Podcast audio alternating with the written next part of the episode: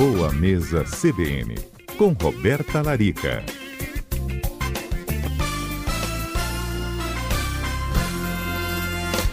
Bem-vinda, Roberta, nossa segunda-feira, primeiro programa de outubro, né? Ué, dia 5 hoje. Pois é. e outubro, dia né, de Roberta? Outubro. Pois é, a gente tem nesse mês uma lembrança muito especial. Não só uma lembrança, mas é praticamente um chamado para que as mulheres, nossos ouvintes e todas das famílias né, de quem nos acompanha possam ter aquele alerta de lembrar que nesse mês há todo um, um alerta sobre o câncer de mama. A Rádio CBN, inclusive, está né, tá trazendo um especial Amigas do Peito, específico para essa conversa com todas as nossas ouvintes e seus familiares nas partes da manhã. Com você, Roberta, e me deixa muito contente que isso aconteça, ao longo deste mês, a gente também estará envolvido nesse tipo de conversa, mas através da nutrição. Isso.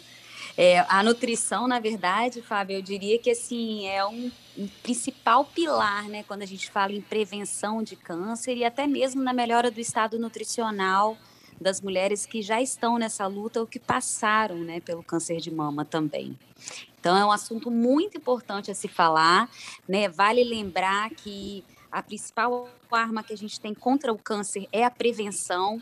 Então, é o cuidado, é um, esse mês de outubro é um mês onde se chama a atenção realmente das mulheres para os cuidados, com a mamografia, né, todos os, os exames que a gente deve sempre fazer para prevenção do câncer, até porque quanto mais cedo diagnosticado o câncer, melhor, né, são melhores são os resultados desse tratamento, maiores as chances dessa mulher superar essa doença também. Isso mesmo. Bem, e aí o nosso ouvinte, inclusive, é parte de tudo isso, né? Dessa conversa, das discussões, das orientações, das dúvidas. Nosso número vai permanecer aberto para você. 99299-4297. Vamos lá, Roberto, então. Como que a gente pode, então, né, ter essa ligação da prevenção com a nossa nutrição? Pois é, Fábio. Hoje, mais de 12 milhões de pessoas são diagnosticadas por ano com câncer no mundo. Então, a gente vê que assim, é um número que cada vez mais cresce, né, diversos tipos de câncer, e o câncer de mama é um dos mais prevalentes nas mulheres. E muito do nosso estilo de vida está relacionado ao desenvolvimento do câncer. O excesso de peso, o sedentarismo, a própria dieta ocidental, né, rica em alimentos processados, açucarados, é, alimentos refinados, carboidratos simples, alimentação rica em sal, nem né, sódio mesmo na composição de vários produtos, ou a exposição maior a pesticidas, a agrotóxicos, alimentos modificados geneticamente, os plásticos, os metais pesados, tudo aquilo que eu sempre falo na CBN, né, sobre manter um, um estilo de vida saudável, a gente tem vários estudos que associam essa dieta ocidental e essa exposição maior a essas substâncias químicas ao desenvolvimento do câncer. Junto a isso, Fábio, acho que até pela rotina, né, corrida da maioria das pessoas, o que foi modificado assim, acho que de forma grandiosa a pandemia, acho que o ponto positivo foi que trouxe muita gente para voltar a preparar suas refeições em casa. Né? E a gente sabe que quem prepara a própria alimentação em casa tende a fazer escolhas mais saudáveis, né? Mas uma alimentação é, que antigamente e, e, na verdade era pautada em alimentos mais frescos, né, alimentos mais orgânicos, que eram cultivados pela família, né, a gente vê até as pessoas que moram ainda no interior, ainda tem um pouco desse, desse hábito, foi sendo transformado por essa dieta ocidental com baixo valor nutricional, então a gente acaba ingerindo menos antioxidantes, menos substâncias protetoras, que teriam aquela ação de fortalecer o nosso sistema imunológico, de combater radicais livres. Junto a isso também um baixo consumo de fibras, então a gente vê que o brasileiro tem pouca salada no prato, tem pouco consumo de fruta. Muitas vezes, junto a isso, tem a questão do sedentarismo, de estar acima do peso, tem o cigarro, que é o, o maior causador de câncer né, no mundo também. Isso tudo, Fábio, leva o nosso organismo a um, estádio de, um estado de inflamação a uma, um crescimento na produção de radicais livres também, que diminui a capacidade de reparação celular. Então, nos predispõe a doenças crônicas e ao câncer também. Então, se a gente pensa em ter uma vida é, de prevenção, porque assim, vale, vale lembrar, Fábio, que é, o que os estudos têm mostrado hoje é que a genética ela influencia em no máximo 20% no desenvolvimento dos cânceres. E a gente sabe que 80% é o ambiente ao qual os nossos genes são expostos. Então, é, por exemplo, uma mulher que teve câncer de mama, não necessariamente a, a filha dela herdou esse gene. Ou se ela herdou esse gene, né? Então a minha mãe já teve um câncer de mama, eu sei que eu sou uma pessoa que eu tenho uma predisposição genética. Porém, o ambiente ao qual esse gene vai ser exposto, ou seja, a minha genética, junto a um ambiente saudável, o estilo de vida saudável, a ingestão de alimentos protetores, eu aumento as chances de não desenvolver ao longo da minha vida o câncer de mama. Agora, se eu já tenho uma predisposição genética e junto a isso eu tenho uma vida sedentária, eu me alimento com muitos processados, e tenho uma baixa ingestão de fibras, de frutas, de hortaliças. Então, você acaba é, predispondo a expressão desse gene, né? O ambiente é favorável ao desenvolvimento da doença também. Então, olha só que responsabilidade a nossa, né? De fazer escolhas que possam nos trazer aí para a prevenção de uma doença tão séria como o câncer de mama, né? Então, acho que eu começaria, Fábio, pela questão da escolha dos alimentos.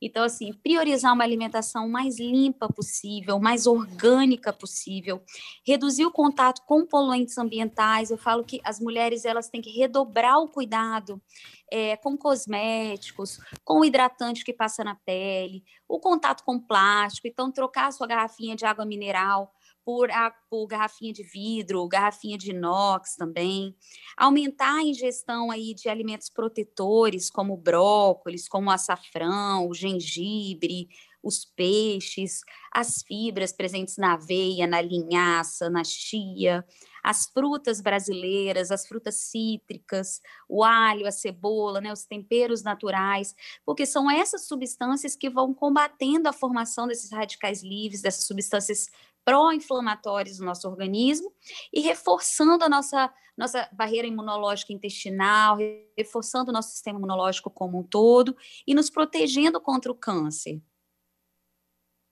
Isso mesmo.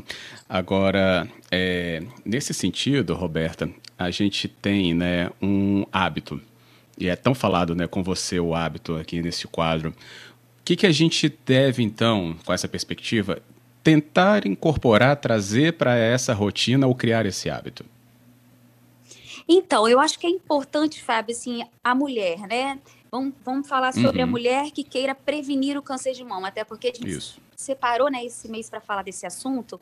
E eu convido todas as mulheres a compartilharem o nosso podcast, né? Fica gravado a nossa entrevista. Acho que é um assunto muito importante. Essa semana eu vou estar falando sobre a prevenção e semana que vem eu vou estar falando sobre o tratamento do câncer de mama, né? A parte alimentar.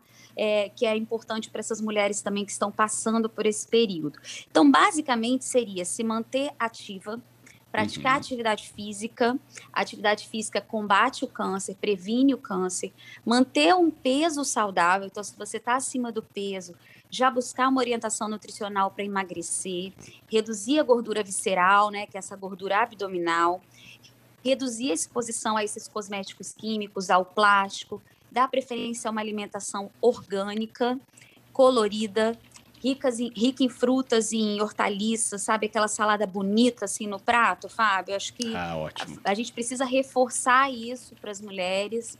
É muito importante. E gerenciar o estresse, né, Fábio? Eu acho que esse é o calcanhar de Aquiles da maioria das pessoas, né? Na sexta-feira eu fiz uma live sobre saúde emocional tive um feedback muito legal assim da, das seguidoras do Instagram. E muitas mulheres relatando a dificuldade em gerenciar a ansiedade, o estresse, porque hoje a mulher ela cuida da casa, ela cuida dos filhos, ela trabalha, né, ela quer crescer profissionalmente também, então é, é existe uma sobrecarga muito grande, né, uma cobrança muito grande da, dessa mulher. Então eu acho que é muito importante que a gente é, busque ser feliz e, e, realizar né, os nossos sonhos, os nossos projetos, sejam pessoais ou profissionais, com muito equilíbrio. É, isso é gerenciar o estresse, gerenciar a ansiedade, sabe, Fábio? Eu, eu uso sempre o termo gerenciar porque eu acho que é impossível a gente combater, né? Dizer assim, uhum. assim, ah, eu não tenho estresse, eu não tenho ansiedade. Todas as pessoas têm, né? Todos nós. Acho que até os monges que ficam lá meditando, até eles devem ter o dia mais difícil da vida, né? Então, é, eu acho que a gente tem que aprender a gerenciar. Acho que é pé no chão, né? Sermos realistas, colocar o que realmente é importante na sua vida. É, isso é algo que eu escuto muito, Fábio, muito legal, porque eu atendo várias mulheres com câncer de mama e que já passaram pelo câncer de mama, né? E as que passaram, é, elas falam, elas trazem para mim exatamente essa frase: assim, o que o câncer me ensinou? Ele me ensinou a enxergar a vida de outra forma, sabe? Essas mulheres falam que elas passaram a valorizar cada Sim. dia de vida de outra forma, valorizar as pequenas coisas na vida, aprender a ter tempo para elas, tempo para a família, tempo para o que te faz feliz realmente. Se o emprego é algo que te desgasta, só te gera estresse, então troca, né? Faz um projeto para mudar de emprego, mudar a sua área de trabalho. É, essa questão do gerenciamento das nossas emoções é realmente o calcanhar de Aquiles. Eu acho que é algo que a gente precisa continuar batendo nessa tecla né? É porque realmente a gente adoece é, através da nossa saúde mental e emocional também. É. Bruna, Carla e Lúcia, três mulheres parabenizando aqui o nosso quadro, mandando suas palminhas aqui no nosso WhatsApp, obrigado a elas. Gerson Ai, parabeniza né, a análise sobre os leites compostos. E o Wagner falou: disruptores endócrinos são muito Isso importantes, evitá-los sempre. Muito. Sim, exatamente, Fábio. Esses disruptores endócrinos são exatamente essas substâncias químicas presentes no plástico, nos metais pesados, é, no alumínio, né, no papel alumínio que a gente usa no dia a dia, no filme plástico que a gente usa no dia a dia, nos cosméticos, é, na tinta de cabelo, no esmalte que essa mulher usa, o batom que ela usa, que pode conter chumbo. Então, essas substâncias entram para dentro do nosso corpo e imitam hormônios. Então, isso gera um desequilíbrio hormonal muito significativo e tem vários estudos relacionando os disruptores endócrinos ao câncer de mama e a várias outras doenças. Beleza. Nosso tempo, infelizmente, se esgota. É a parte chata, né? Quando acaba. É. Mas, Roberto, eu sei que você deixa também muitas dicas sobre esse tema também na sua rede, né? É, eu convido os ouvintes, né, as ouvintes também a me acompanhar nas redes sociais, que é o doutora Roberta Larica, o meu Instagram, tem o meu site, que é o robertalarica.com.br. Eu estou compartilhando sobre saúde emocional, sobre ansiedade, sobre gerenciamento do estresse essa semana. E em breve vou começar a falar as dicas para as mulheres, aí voltada para o nosso Outubro Rosa também. Com todo carinho, vou estar divulgando essas dicas para vocês. Beleza, combinadíssimo então. Roberta, até segunda. Até semana que vem, Fábio. Um abraço.